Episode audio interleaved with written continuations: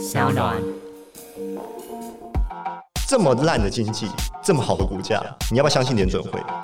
科技创新娱乐，各种新奇有趣都在宝博朋友说。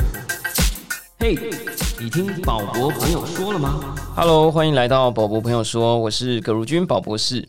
我们在前几集呢，花了很多的时间去提到说，疫情呢就像化学实验里头的催化剂啊，正在加速整个世界改变或者前进。有专家甚至指出，美元作为世界主要储备货币的时代可能面临结束。今天这一集呢，我们来宾非常的特别，而且可能对各位听众朋友或对我自己来说都是非常特别的一集。有两点，第一点呢，我们今天的来宾是我从来没有见过他。网友相见分外眼熟啊！第一次有宝博的新朋友啊来到现场。那第二个有趣的地方呢，是在几个礼拜前呢，我在 Medium 上面看到一篇文章，叫做《后疫情时代的债务破产危机》。我觉得你这个标题杀人的能力没有很强，但是内文写的真的太好，我马上看完了，赶快传给我们的气化名侦这个神秘代号的气化团体啊，就说。写的太好了，拜托一定要发挥神秘力量，请他到我们的节目来。我们今天非常开心，请到这篇后疫情时代的作者来到我们今天的节目啊！让我们欢迎今天的来宾高培勋。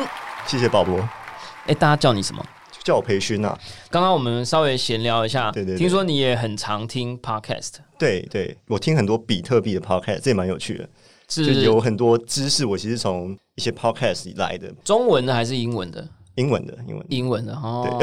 那你有没有听什么中文的？我有听宝宝朋友说，真的假的啦？你你因为我弟弟有听，你 他跟我讲的，真的吗？真的真的，我弟在美国做专利。感谢收听 高知识分子啊，没有啦，就是很开心，各式各样的人听我们的节目啦。哎，我后来跟他讲宝博，他说我知道啊，然后每一集他都知道，他说讲什么什么这样子。Hello，弟弟好，嗨，高高弟弟，哎，是这样，对，你弟叫什么名字啊？高少轩，笑，哎，你怎么知道？我强哦，很会猜这种啊，对啊。好啦，今天这一集啊，我们其实是真的花了非常大的力气，在网络上把你肉搜出来，然后去联系你。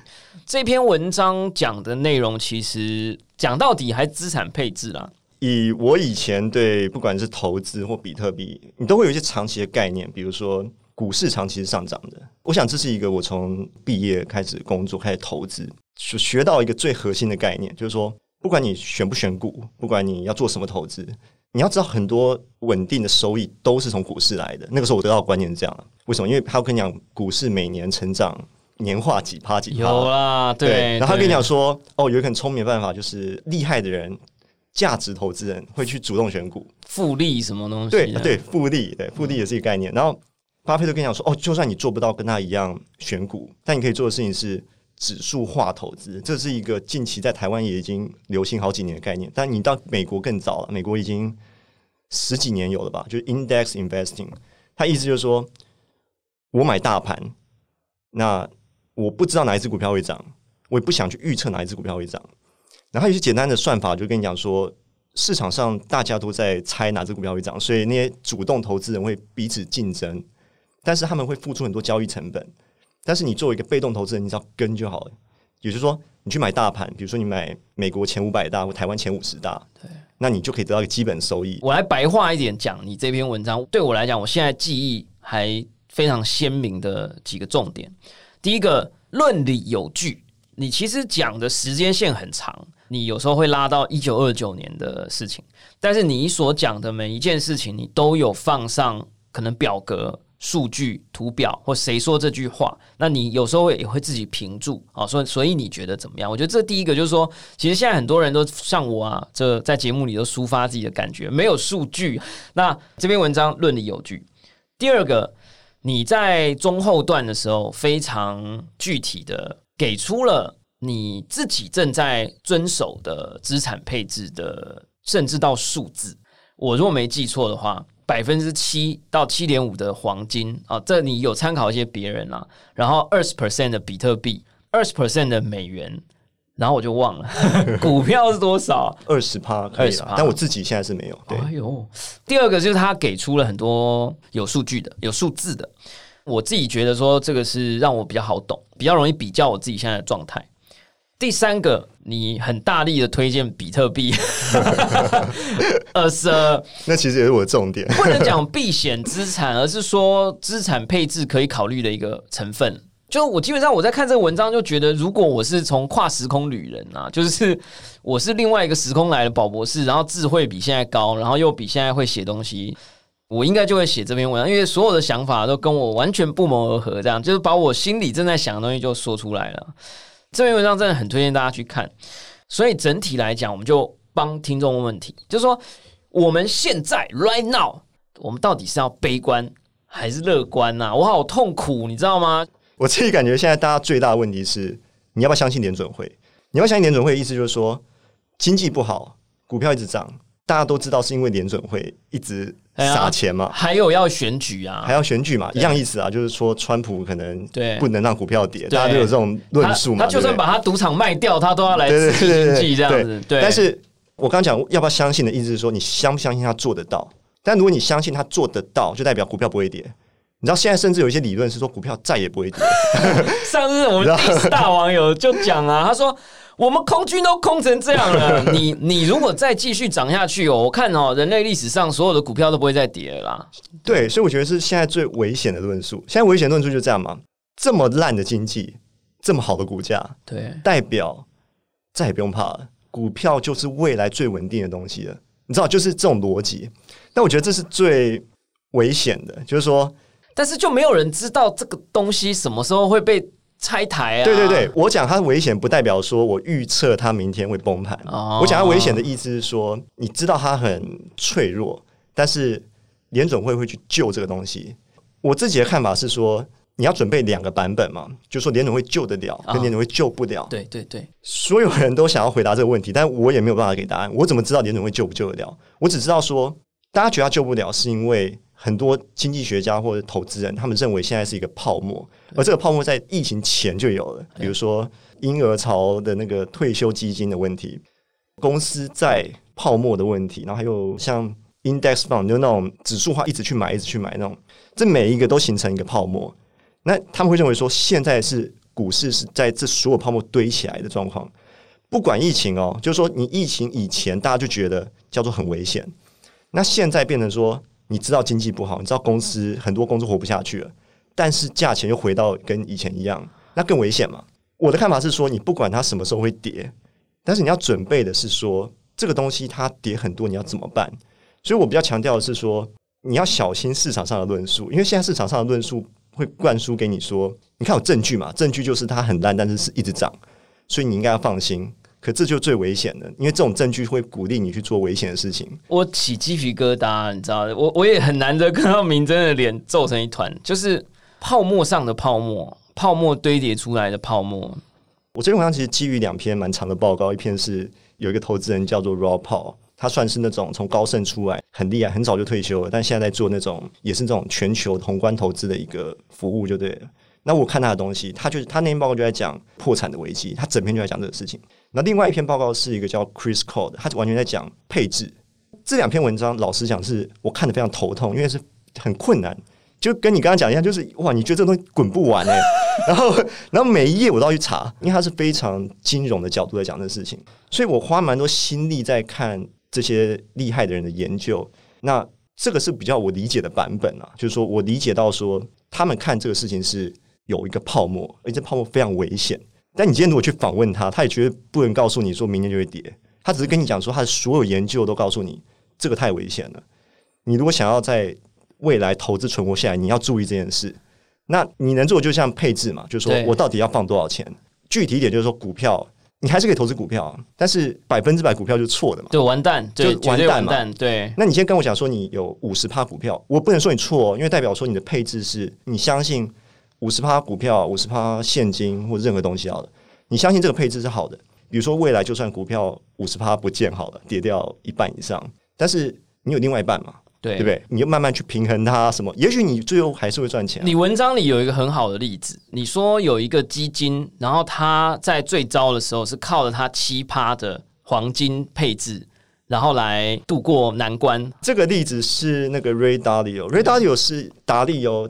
原以前以前你去问所有人，大家都跟你讲最有名的投资人是巴菲特，但近年有些人讲达利桥，水基金，桥水基金的对创办人什么对。Bridgewater，对对还是什么对。对。达利欧近年变得蛮有名的，所以很多人会看他的东西。哎、。我嘴一下他，就是说我本来也很崇拜他，我身边也很多朋友崇拜他，对对就把他那个原则 principle 那本书、啊。精装哇放在那。可是我前阵子就发现他在讲话的时候，他还是非常就跟巴菲特老样子，就是他都会讲对他自己的资产是好的，比如说他对中国的经济的。预测跟未来，他整体我比较没有看过他去呛说：“哎呀，你们不要闹了啦，中国完蛋了。”这样他们不会走这个路线，因为听说有人就在嘴他，就说他的资产配置有很多是中国的资产。哦你有听过这件事吗？我我没有听过这件事，但我同意。我觉得每个投资人都蛮，你知道，蛮主观的。对啊，他们都很都看着自己的钱包在讲。达利欧跟巴菲特也有不一致的地方。我举个例子，就是黄金。我为什么文章里面写黄金就讲这件事？达利欧其实大家看他的东西最好奇，会想要问他。我讲的是传统投资人啊，就是先问他说：“你为什么买黄金？”因为巴菲特是不会买黄金的。啊，巴菲特的逻辑是，他都买可乐，他买可乐的意思是说，他认为价值投资是你有一个方法来为公司估值。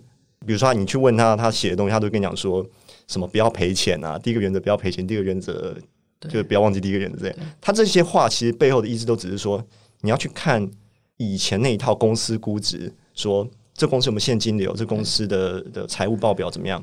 你如果没有这个东西，他就认为你就不再投资。对，所以他绝对不会买第一个，他不会买黄金，他不会买比特币。为什么？因为这对他来讲有点像，比如说毕卡索的画，毕卡索的画其实也没有现金流，对对不对？所有艺术品、所有的保值的东西，这些东西对他来讲就是好像一群人在那边买来买去，然后把价钱弄高。嗯所以这是他最批评黄金的地方。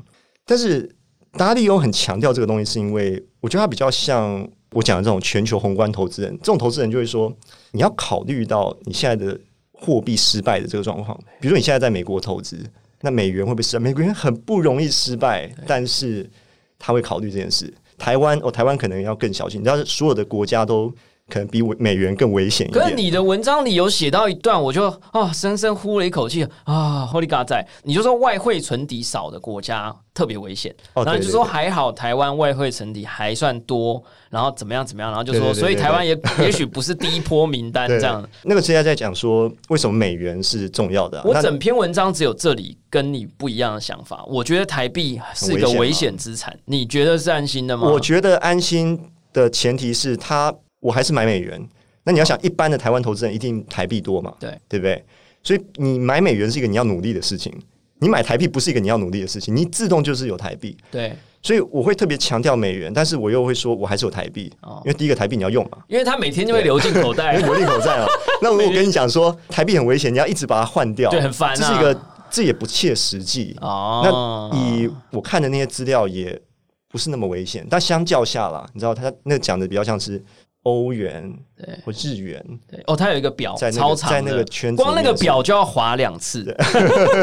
没有，其实你讲到这里，你让我想起来，你的文章还有两个特点是我是超级喜欢的。是是就是第一点，你讲到黄金的时候，你有特别强调，我讲的不是纸片黄金 （paper gold），、哦你讲的不是那个存款簿上的黄金，你讲的其实是真正的黄金。对我觉得这一点是我 respect，因为很多人那边呛说，哦，你要去买什么，你要去买什么。比如说，我说好，你要去配置比特币，然后没有去跟使用者说你的比特币要存在哪里，是存在你自己的钱包，还是你放在交易所，还是你根本是放在一个你相信的朋友身上？这这差很多嘛。然后你说要去配置黄金，然后你不去跟大家去讲说，诶 p a p e r gold 不一定是 gold 啊。就当世界进入我们讲的破产危机啊，哦，货币危机的时候，当银行都不够安全的时候，你把你的黄金放在那个存折上，不一定是真的。我觉得很棒，就是你有提到这件事情，大家当然自己判断。第二个我自己特别喜欢的是，你有讲到美元的未来哦，你知道。当你退一步，哦，麦克风声音就很小。当你退一步，你就会发现所有的问题是交缠在一起的：历史、种族、国与国之间的关系、社会制度的 fighting conflict，导致出很多不同的结果。我们现在面临的这个泡沫的下一个阶段的事情，美元一定是这个剧本里非常重要的。你其实写的很长，但我很简短的可以跟听众朋友讲，我读到的，也许我读错了，跟作者讨教一下，就是说我读到的是企业会破产。国家也会破产，然后很多的国家的债是以美元计价的，大家为了在债务到期之前要去还清，否则你就破产，你就会想办法去市场上买美元啊，去银行啊，跟别的国家买美元，所以美元在短期之内就会上涨。然后呢，上涨涨到什么程度呢？就会涨到大家说哇，怎么涨这么多的时候，你就讲了一个预言，美元到最后会涨到大到把自己吃掉，美元把自己吃掉这件事情。这字数这么少，可是隐含了一个人类历史的一个宏观预测，你知道吗？就是美国身为一个经济体，跟一个三亿人口作为一个这样子的一个国家，这是互相连带影响。我这样的，这这我不敢鞠躬。就这个其实就是 Paul 的观点，那个投资人的观点，把自己吃掉。我是理解是说美元标准，就你可以想象现在这个世界是一种美元。就 dollar standard 的世界，就他们有一次很坏，狸猫换太子啊！我今天终于想到一个超棒的比喻，就是我们有一集有讲那个金本位，金本位嘛，在森林里开了一场会议，然后其实其实后来其实发现不是那一场，是另外一场。啊。然后开完会以后，他们就哦，那这样哦，我们就美元喽，我们跟黄金没有关系了，这样。对对，就是狸猫换太子，就是那个，就说美元就是黄金，一九七几年吧，对，黄金本来是大家的太子，结果他用一个狸猫，对，全世界。储备货币现在要储备美元，然后我们现在用也用美元，所以有点像是说，你今天要跟国外做生意，你明明就在台湾，然后你可能跟日本或不是美国，然后你跟另外一个国家做生意，可你很有可能用美元，为什么？因为美元就全世界跨国企业收的钱嘛。还有你汇款其实也是汇美元，因为我们的 SWIFT 的电汇系统基本上是美国在主导，银行跟银行之间的交易之间就是美元在主导。所以你用美元，然后你可能企业收款也是美元，所以你借钱也是借美元，央行储备也是储备美元。储备美元就因为你刚刚讲的，就是以前的金本位嘛，然后所有都储备美元，美元背后再储备黄金，但美元背后不储备黄金的。从此以后，美国就变成那个只有他可以印钞票，其他人要等他印钞票。大富翁棋盘上面那个银行，银行就是他了。对，现在讲美元把自己吃掉，就是说他这个地位会不保啊。就说为什么我们还要这样做？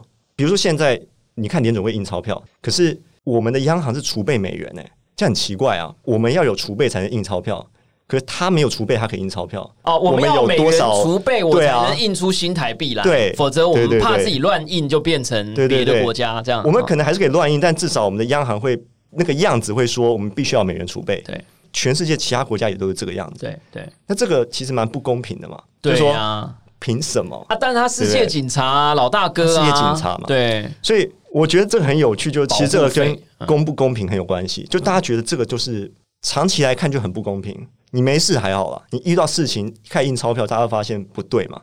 谁先拿到美元？美国人先拿到美元嘛？对，那全世界需要美元，也在用美元，可是最后真正有办法去给美元的，只有美国的联准会。这就很不公平，其实就是所有的货币政策不公平的地方，就是古代叫铸币权。那我觉得什么比特币、黄金有很大的点，就是在讲这个点，就是我们现代货币制度其实蛮不公平的，尤其是在危机的时候，你会觉得特别凸显那个问题。然后大家就会去看，OK，黄金是一个以前的 solution，那比特币是一个可能可以取代黄金，或者可能可以跟黄金做一样事情的另外一个 solution。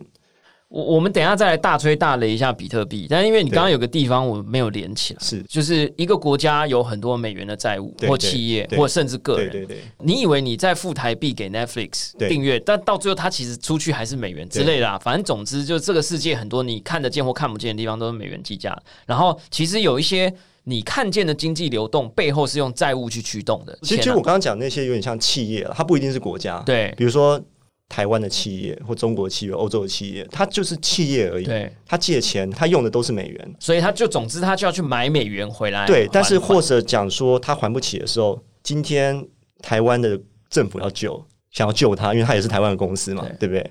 可是我们没有办法印美元来救他，你懂我意思？就是只是这个，只是只是这个点而已。这是关键，就只是这个点。所以这里我懂，以前是用商品换美元来，然后现在可能变成政府要给他一些买美元去纾困他，whatever，帮他还债。然后所以美元就是奇货可居嘛。我相信我们的听众朋友大概很了解这个。好，所以美元就上涨。可是那个吃，就是它到最后会涨的，吃掉自己，这是一个超级巨大的假设，我还是没有办法连起来。就是说吃掉自己的意思只是说，比如说你今天是一个台湾的企业，对那你以前都是用美元在做国际贸易，对你以后不用啦，这就是美元就失去它的地位，就只这样而已。我你以后用，你以后用人民币，人民币想当这个地位，人民币跟你讲说，我现在要做数位货币，不用走那 SWIFT，啊，然后你我现在要做各种取代美元的事情，你相不相信他？你如果相信他，他就想当那个取代的角色。我我想起来了，果然被作者提醒了。其实文章里有写啦，你有说为什么会吃掉自己呢？是因为大家想办法去买美元，发现成本越来越高，对对对，不不好用嘛。对，然后你就很生气。然后你很生气，你就会觉得妈，老子不用了。大家都讲好，你也可以开森林里的会嘛，我们也开一场森林里的会，对不对？所以就几个快要破产的国家 就聚在一起开一个森林里的会，对不对？对对，那那是一个很极端情况极假设，端情况很多国家都会说他想要当那个角色，对啊，但你真的想象那极端情况，可能也不会是什么人民币什么的。对很多人就会说那会不会是黄金？但是这等于在回答说，哦，你有没有可能回到以前金本位？这个又又跟你讲说，哦，不可能。我们假设地表上的人类是持续进步的，跟这个就 conflict，对不对？对对就是，所以我觉得它这个东西就非常有趣啊，就是说。大家有可能就会聚在一起反老大哥这样，但我其实觉得有一点还需要思考，就是说美国又不是省油的灯。我自己看完你的文章，我就有想懂一些事情。我觉得之前的一带一路也好啊，或者是很多的这种大国之间的一些博弈也好，石油啊，很可能大家都试着在做预备、超前部署。我们能不能当大家开那一场森林里的会的时候，我们的东西成为大家桌子上认可的那个新的狸猫，对不对？这有点像让我想到，就是说以前是黄金的时候，黄金其实很单纯的。比如说你的国家跟我的国家都是黄金储备才能印钞票的话，我们其实没有汇率问题。比如说你一定要有储备黄金，你才印钞票，代表你黄金就比我少，对不对？对所以你一个货币等于多多少少黄金，跟我的一个货币换算等于多少黄金，那不会变嘛？对所以我跟你其实没有汇率问题。对比如说我的一个钱就等于你两倍之类的对，对这个永远这个汇率永远就是固定的。对对除非你的黄金储备变多了，对你就可以改变这件事情。但是后来刚刚讲狸猫换太子，就是说比较有政治跟军事势力的国家，就觉得这样我何必这样呢？对对不对？对我的军队比较强，对我的国际政治的影响力比较强，我为什么要依赖我的储备黄金的？对。我基本上就是说我的货币比较值钱就好了。这个有一个阴谋论的故事啊，我每次都很有那个画面，就说本来美国最多的黄金是存在什么纽约联准会地下室，然后就有一个超大的仓库。那一段时间，他们因为要印很多美元嘛，所以他们就存了很多的美金。说法国还把他的借到那里去之类，就是很多国家都放在那里，因为各国贸易嘛，啊，不然我就 deposit，有点像大家储钱到悠游卡里面一样这种概念，大家就我把黄金储到那里。据说好不好？这是阴谋论哈，就说美国就为了刺激活络经济呀，就把那些黄金拿出去做了别的事情，然后做一做，然后就发现，哎，有人要来领美元的时候，看我们黄金没那么多啊，而且黄金要运来运去很麻烦啊。巴黎现在又来跟我们要，我们还要弄很多飞机啊，不然这样好了啦，我们开个会啦，我们不要用黄金了啦，大家这种 old school 这种 old fashion 的东西，我们忘了它吧，这样。然后你看我现在身体健壮，对不对？大家相信我吧，相信我吧，大家就哎就相信他，对不对？对对对，所以我我只是想讲，就是说，其实啦，会有新的狸猫，并不见得不可能。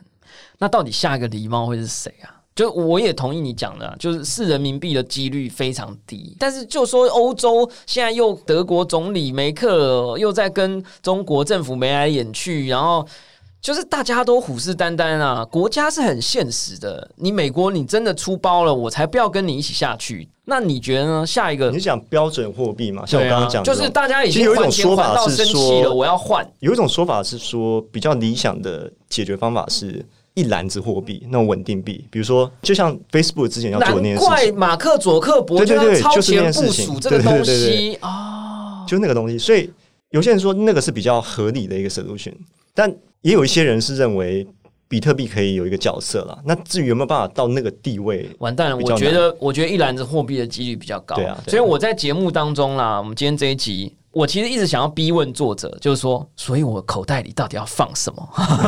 下一个狸猫是谁？这样，然后我就提前超前给他部署下去，这样。但我目前听起来，很可能那一只狸猫根本不是现在我们看得见或存得到的。也就是说，很可能也不是比特币。前英国首相之前还跳出来讲一件超级奇怪的事，他说他呼吁大家出来创建一个新的联合国。超机车就是大家现在都想要卡那个位置，我认为大家都已经觉得这个世界摇摇欲坠了啦，就是有点像我们中国历史那种，就是那种晋惠帝这样，然后哎，大家就是在台面下这样子，很多那个对不对？然后我认为很可能六十 percent 的几率出来是一个什么世界货币标准基金组织，有一个新的对，然后搞一个什么 World Coin，但我觉得还是有，那你说谁主导，对不对？比如可能是。不是美国主导，有可能大家想要逃离美国。好，那另外一群人，你觉得会是谁主导？我个人没有那么在意谁主导。我的想法是说，美国或是以前啦，你看到说的例子就是说，OK，现在有人就会说中国是要跟美国对抗啊，什么是另外一个强权？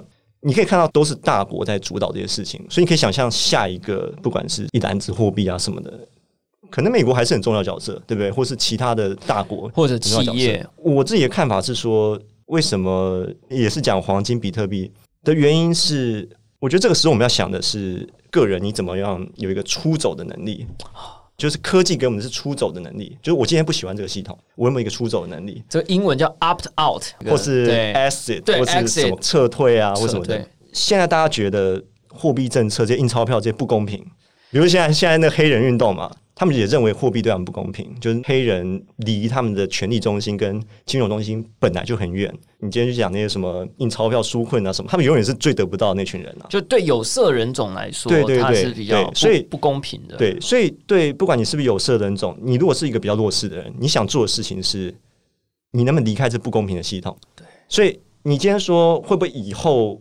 我们还不知道下一个全球货币是什么？但最后大概也是几个强权在主导。那另外一个想法是说，如果大家不喜欢这种强权主导，大家会去找那个可以离开的东西。这个就是比特币的投资理论，就是说，你觉得金融系统的不公平会不会促使大家去找一个可以出走的东西？那比特币扮演这个角色嘛？他跟你讲说，我的货币政策是不变的，然后不会不公平，它是最公平。你没有一个国家可以进来说，哦，我今天要多印多少比特币。很多人会批评说，比特币还是被什么国家控制啊，或是它很容易被攻击啊，怎么样？但它是我们目前看到维持货币政策这件事情最稳定，提供你一个最公平的金融系统。我今天刚好看了一部纪录片，很多人都说很好看，叫《Trust Machine》。然后里面有一个画面，就是在讲奈吉利亚、这个索马利亚，大家在装矿机，然后你就看到 ASUS 的 logo 啊，MSI 的矿卡的 logo，就是在世界各地这样。旁白就一边在讲，我其实非常的感动。他的意思其实是说，中本聪设计这套系统，它是用一种自由竞争的逻辑来创造这个公平。就是说，好啊，你看到你觉得说现在矿池、矿机都在中国大陆，你不爽嘛？你不爽你就去买一堆显卡来。我们先不讲电力什么消耗，什么北极熊会死掉，我们先不讨论那，因为区块链不是只有比特币，我们也不是只有这种方法可以来生产或交易。那我们先撇除这件事情来讲的话，它是一个自由竞争的体系，所以你乐观这件事吗？就是因为宝博朋友说，其实这整个系列有一个原始名称叫牛也会的区块链，只是我们后来很多来宾前面几集啊，对，后来我们很多来宾我们就乱聊了这样。但其实我是你刚才讲的时候，我心里感触很深，是我一直觉得区块链跟比特币是在赶时间，我们一直在催生它，就是我们一直希望它能赶上一个世界需要它的时候。然后大家自然而然的愿意去选择它。可是所谓的那个时机赶时间的意思是什么？当那个各国要来开森林里的会议的时候，哎，比特币还不够成熟，或者是大家还不愿意接受它，所以使得区块链的这个所谓的公平。没有被抬上这个桌子上被选择，可是你乐观吗？我是希望乐观的。你说比特币吗？对啊，想对啊，因为我我认为你没有希望下一只狸猫也是强权催生出来的合成产物，你也没有希望是企业型的国家，比如说 Facebook、Amazon 或者这些大型的集团去弄一个狸猫出来说，哎，用这个好。然后那狸猫是像那个 Frankenstein 科学怪人，用一点美元的肉，用一点欧元的对不对？眼球啊，煮出来一个合成怪物这样，然后说我们大家用这个，谁知道它背后有什么机关，对不对？他自己藏了一个什么东西，你也没有希望这样。我感觉你隐隐的有希望是比特币，可是这东西太理想化，对，这有点这有点太像。梦狂热的那对，种。有太像梦了。你能不能跟我们说明一下你对这个东西的看法？两个点，一个点是我觉得我刚讲那种出走的能力，我发现这真的是一个科技最大的趋势。你可以讲成说个人赋权也可以，就是个人的权利变大了，你可以去创业，你可以去做离开这个国家，你可以远距工作，对不对？这其实都科技给你的能力嘛。那你可以把比特币想成是金融上它给你这种能力。我觉得另外一个点是，我觉得比特币有点被低估，而且我认为比特币的低估的点是它在圈外被低估，它在圈内也被低估，你懂吧？就是说圈外的人认为这个东西没有价值，圈内的人认为我有一堆什么什么币，看起来比比特币功能还要多，所以比特币只是其中一个比较早而已，幸运而已。但我觉得比特币就是这样被低估了，就是说它的不变性其实是最重要的。研究金钱的人，其实你在意的不是钱有几种功能，他在意的是我今天这个钱十年后还有没有价值。比特币告诉我们是在的，就是说你今天去看十年前，大家就会说中本聪的那个可能他的币有没有被动啊什么，就代表其实他当时的钱是可以动的，他当时软体也可以跑的，当时定下来那些 protocol 现在都可以用，在其他区块链是没有的，比如像以太坊那个 The DAO，现在一定没有用嘛，因为中间的合约已经变了。那些软体也是一样，就你看以太坊常常改东改西啊，以太坊已经是第二大了，对不对？那你其他都不用讲，其他都更容易改。我们只讲容不容易改这件事情，所以我觉得这个是一个蛮被低估的东西。那你今天说它有没有强到可以跟黄金竞争？那当然没有，因为黄金是一千年以来都没有变的东西。如果你以这不变性来讲，比特币就是还很实验性，比特币就是这十年内的东西，但是。因为它做到的方法不太一样。以前是我们在自然界找找东西嘛，找黄金，黄金就是最好的金属，对不对？所以我们说，哦，这个金属我要用这个金属。可是比特币不是我在自然界找黄金，比特币是说我用现代的密码学那些科技去做一个不会被变的东西。那它真的改变不了。比如很多人去 fork 它，可以 fork 完，其实没有影响到那个共识。所以我觉得这个很神奇的点就是，它对金融跟研究经济的这些人来讲，这是一个很神奇的东西。他们也不管科技哦。他们只是觉得说，在他们理论里面，他们需要一个不变的东西。这个东西居然出现了。以前这个东西是黄金，现在这个东西可能是比特币，因为比特币有一些特性比黄金更好一点，比如说。黄金，你可能你知道，Elon Musk 可能发射一个什么火箭跑去火星，哎，又挖到黄金了。对，黄金马上就倍增了。我们那一集跟郑国威就聊过啊，飞过一个小行星，上面通通都是黄金。对啊，对不对？你把它捕捉下来，哇靠，那金价不是跌成两半了？黄金摧毁了嘛？因为黄金以前有一个特性，那特性是不该被改变的。对，那你先说比特币是不是更不容易改变？这很难讲。你可以说它永远是两千一百万个，这数字不会变。可是我国家如果用什么成本把这网络摧毁，有可能啊，目前都还有可能啊，但这个成本已经很高很高了。所以现在是假设是说，如果这成本高到一个国家也不值得去摧毁它了，那比特币就会变得它的货币政策比较好，安全也比较好。所以这是一个假设啦。如果这个东西有有办法再撑个几年，它会变得更稳。我好，这个这个有一点，这个有一点是我自己的没有没有没有没有没有。我跟你讲，就是说我们现在讲，就是说拆开来，就是说，如果你是你，你的文章是你的文章哈，我单听你这样讲啊，就想要鼓吹所有的听众朋友就去买比特币。为什么？就像你讲的，买到它的价值高到任何国家都没有办法摧毁。然后大家在桌子上各合成各种狸猫的时候，一看。这个比特币，adaption rate 也好啦，这个流通性也好啦，它的 infrastructure 也好啦，这等等的，好像都都比我们桌上这只丑不拉几的东西更好。大家也许逼不得已得选啊，比特币。就像我们刚刚讲，它得赶上来啊，它得抓准时间，抓住这个列车这样往前。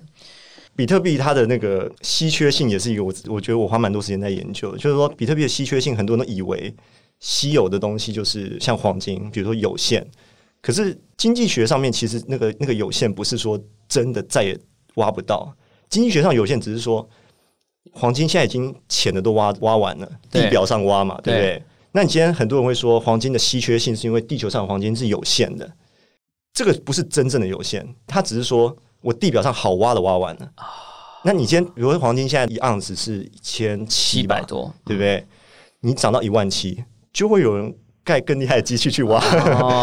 经济学上就跟你讲说，这个是货币的一种根本的问题。什么问题呢？黄金如果真的涨到一万七，绝对会有人用最厉害的技术到地心去挖出几倍几倍的黄金出来，然后把那个一万七的金价整个再打下去啊。他跟你讲说，没有东西是有限的，但比特币在挑战这个问题。比特币跟你讲说，投入再多东西也没有用，除非你把这系统整个摧毁掉，不然那个数字是不会变的。所以经济学上他们超爱这个，你知道，经济学家觉得这个是一个奇怪的。完全符合他们理想中那种理想但不存在的东西。难怪 Tom 那么爱买比特币，没 没有了，没有了，没有。所以我就说，我听你这样讲，我都觉得哇操，我心中热血又被燃起来，我要再去多买比特币。但是我觉得你的文章就很重要，就是拉我们一下。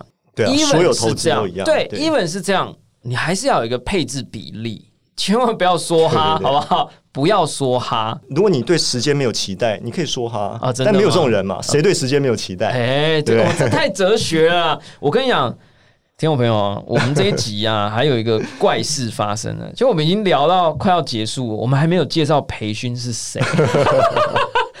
没关系，我比较爱聊这种。不是啦，但是因为你刚刚就聊到了，我就觉得呢，现在来补充一下你的背景啊。可以让听众朋友更有判断的这个线索。你其实知名高中啦，我觉得有时候讲大家什么高中，就成功高中，好吧？成功高中就我考不上的学校。然后呢，你是台北大学职工系，然后呢，台湾大学的职工所。哦，对对对。现职是这个 Argo Blocks，是一间你自己创的公司。对，它算是一个顾问公司，但我们就是会办推广加密货币之类的活动。可是你们是不是很低调？你们怎么会避过我的雷达呢？我这件事情非常的，因为我们我们比较大的活动是在今年下半年，我们会办那个跟区块客合办一个。法律高峰论坛去年有办过，去年今年第二今年会是我们跟他合办，对，太棒了，所以也欢迎宝宝可以来。当然啊，一定要让你夜配一下，好不好？我们那个相关网址资讯，请现在现在可能还还没有太多，对，没有之后之后会有追踪培训的 medium。那我问一个夸张一点问题，所以你有去看过中本聪的论文，或者你 even 你有去读过他的 code 吗？我自己先承认论文，我没有我没有读过 code。但我有读过论文第一页，论文我带在身上，你带在身上，我可以拿给你看。哇塞！但那只是好玩啊，就是哇塞，这么小的包，它是已经把它印成金箔了，这很好玩。把它放在皮夹，哎，真的是一个金箔。My goodness！都买的那个硬体钱包有没有？还有那种纪念版，他送你一个。哎，我也有纪念版，哎，我也是纪，哎，是这个所以我那一盒也有，是不是？这个红色的，是无线版还是 USB 版的？它有一个无线版，这是 USB 版的。哦，那真的是我。你看，你看，这是论文，我可以翻开，会不会你私钥不小心写在里面？没有，没有，没有了。哇塞，真的就很好玩啊！他的论文这么短，可以塞成这样子，放在钱包里。我觉得你刚刚讲的真的是念数学或资讯的人，我们都懂得。我觉得，even 文学啊、设计师啊、工程师，我们其实都应该要懂得简洁的力量。我觉得钟本聪真的是把这个简洁力量发挥到极致。就是我看那个纪录片也讲说什么拜占庭问题什么什么，就是大家以前是觉得是 impossible to solve。这个很有趣，是我。最早投资比特币的时候，我其实也没看这个，所以你会有一种说，你后来看的都觉得，哦，原来我买了这么厉害的东西，因为你以前可能是看那种别人简化版的教学科普而已，但这个很好玩，因为它就是一个简洁的论文，你不会看不懂了。哎，我觉得你智商非常高，你可不可以猜一下？你觉得这是一个人写的论文，还是这是合作？我想过这件事，但是就没有人知道啊。有人说中本聪。这个账号写的文章有一个特性，是它的句点后面都会多空一格，大家可以自己研究一下。因为也有人用同一个方法去分析曹雪芹，曹雪芹的《红楼梦》，有人说他最后一个 chapter 还是最后几篇不是他写，研究那文本的对，研究文本的 style 跟那个风格，然后分析出来，我忘记结果了，之后再加一集探秘系列，没有啊？哇，真的。这个很神奇，手上很好玩。你这你等下拿看，很有重量。哇，你戴在身上就是一个。你有去读 code 吗？十年前，我觉得对我来讲，我研究这个东西，我说的白一点啊，我就真的为了投资而已。我看所有这些新的版本啊，比特币在做的事情啊，以太坊在做的事情啊，其实我是想要得到一个画面，是这东西到底有没有在用，有没有在开发，然后到底安不安全。所以我很想回答这，但回答这也很难，因呃，为这太难了，每个都是超多的。但你资讯背景啊，那你的答案后来到底是什么啊？我我觉得我早期研究的时候，我当时也只是一个上班族啊，我比较像是一一个兴趣而已。我想说，我想要投资这种指数型成长的科技。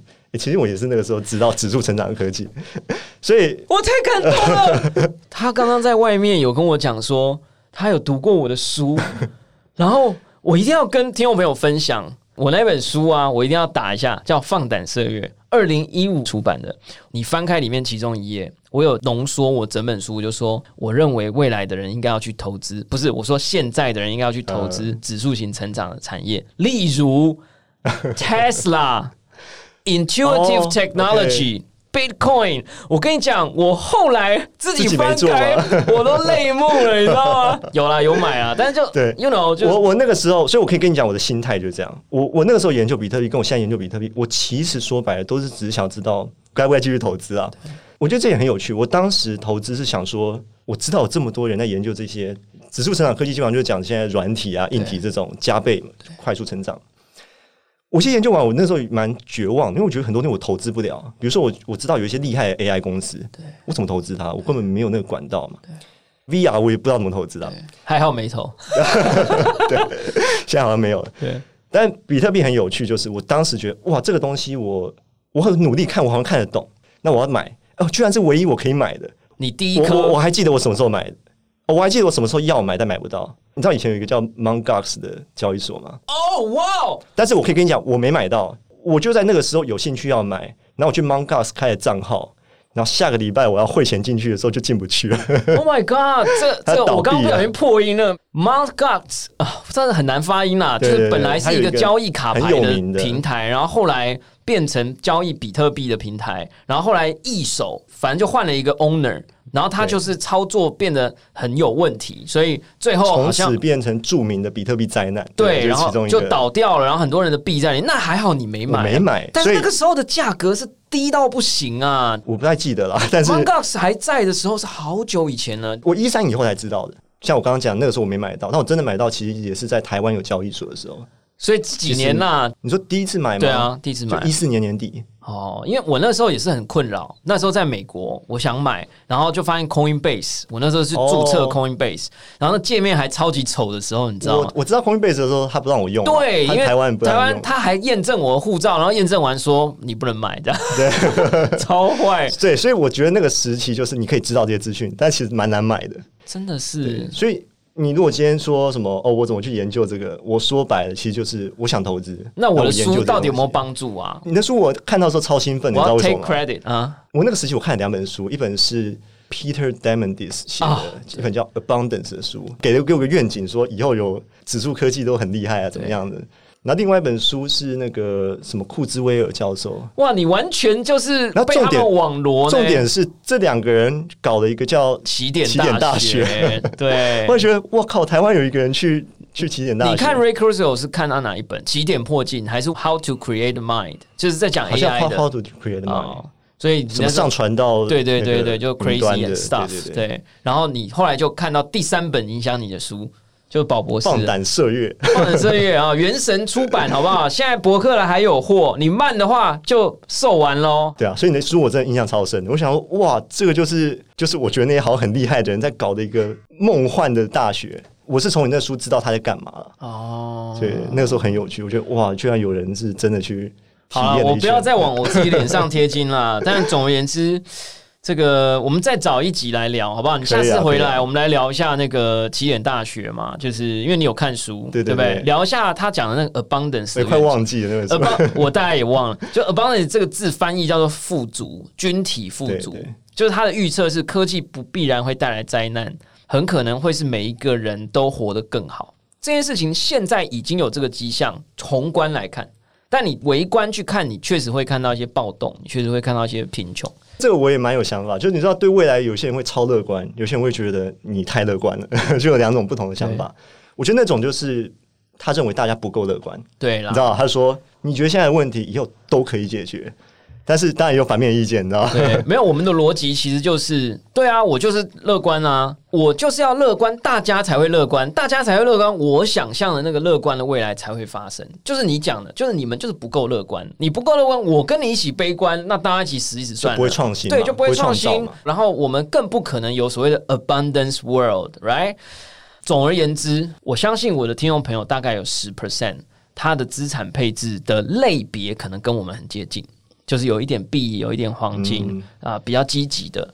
那也许只是比例不一样，那大家自己就可以去看一下这篇文章。拜托，拍手 median 最多可以拍五十下，好不好？就按住不放，然后他就一直拍，一直拍，这样我已经按完五十下，让它浮出来。这么好的文章，有人大家去读个这么多的内容，然后整理给你看，然后还把中本聪的论文放在口袋里，这样的人你不相信他吗？我们也没有办法替他挂保证啊。我们这个节目只是大家聊聊闲聊，但是其实我们还有百分之九十的人，他是很可能只有一种资产，叫做新台币。我现在就看着明真。